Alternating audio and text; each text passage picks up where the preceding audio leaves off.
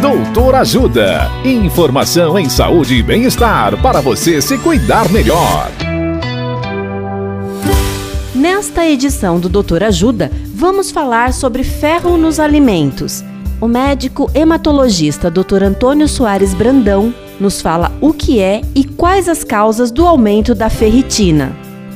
Olá, ouvintes. A ferritina é uma proteína que reflete o estoque de ferro do nosso corpo.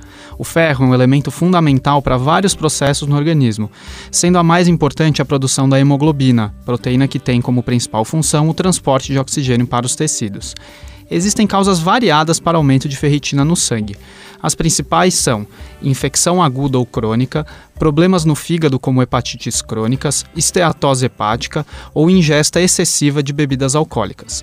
Aumento de entrada de ferro no organismo por transfusões, suplementos ou ingesta de excesso de alimentos ricos em ferro, como carne vermelha. E, por último, a hemocromatose, doença hereditária rara que gera um acúmulo de ferro no organismo. Um aumento da ferritina por si só não é preocupante, porém, caso a ferritina esteja acima de mil, existe uma maior chance de que haja alguma doença capaz de gerar acúmulo de ferro suficiente para causar algum dano maior. Em todos os casos de ferritina alta, você deve procurar um médico para correta avaliação. E o médico mais indicado para essa investigação e tratamento é o médico hematologista. Dicas de saúde sobre os mais variados temas você encontra no canal Doutor Ajuda no YouTube. Se inscreva e ative as notificações.